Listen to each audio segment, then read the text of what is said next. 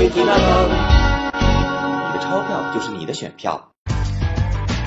做手机是个容易事儿吗？当然容易。芙蓉姐姐有倾城定制机，一九四九良心价，顶级配置，还拥有钢缝、真人叫醒闹钟啊。明知有黑米手机，还有周杰伦、王世健、崔健都有自己的定制机。不过在手机生产这个深不见底的江湖里，老罗做手机可不是做这些格调太 low 的明星贴牌定制机，他可是用工匠精神和情怀在真枪实弹的做。一句我不在乎输赢，我就是认真，让无数人迷失在罗胖子那一抹邪魅而不羁的笑容里。而雷布斯则是在动辄视频点击率上亿的宣传中笑傲江湖，名利双收。滚滚长江东逝水，浪花淘尽英雄。锤子是一款还未发布就引起巨大关注的手机。当他在今年的发布会上告诉全世界，锤子是东半球最好用的手机的时候，小米也开始了一块钢板的艺术之旅。呃，没错，所谓钢板就是那种在学校食堂餐具上的不锈钢。它到底是锤子硬还是不锈钢更实在呢？手机功能最重要的当然是打电话，一个随时保持畅通的电话有助于和谐邻里关系，增进家庭和睦，保证社会安定。生活本是一部纪录片，但你非要当成偶像剧来过的话，可能会因为手机信号不好接不上女朋友电话而把它变成了恐怖片。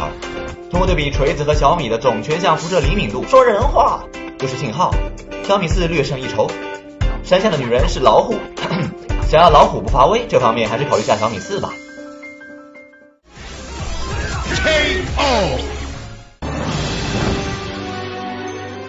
有人拿玩过的手机当暖手宝，有人煲电话粥烫伤了脸，还有人手机玩太久，砰的一声，世界和平了。手机过烫，毁人不倦啊！在两款手机的温度测试中，小米果真如它宣传口号所说，为发烧而生。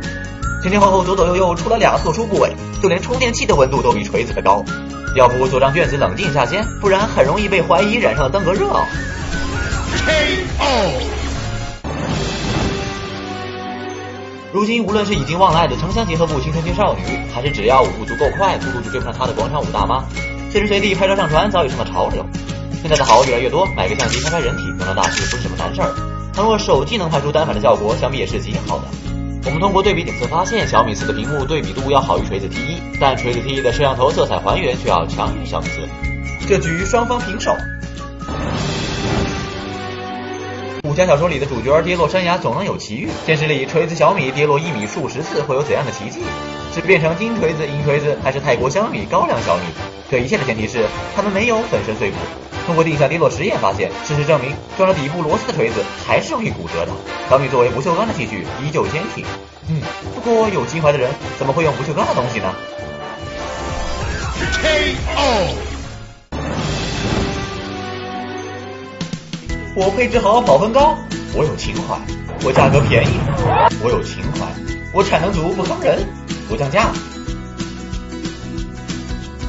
结束这期节目之前，请允许我给你们讲个悲伤的故事。有个人八月份买了一个锤子 T 一，三千一百五十元分期付款，十二月算上手续费，每个月要还两百八十元。九月份收到货，用了一个月，还款两次，共计五百六十元，相当于现在还欠银行两千六百元没还。与此同时，T 一卖一千九百八十元。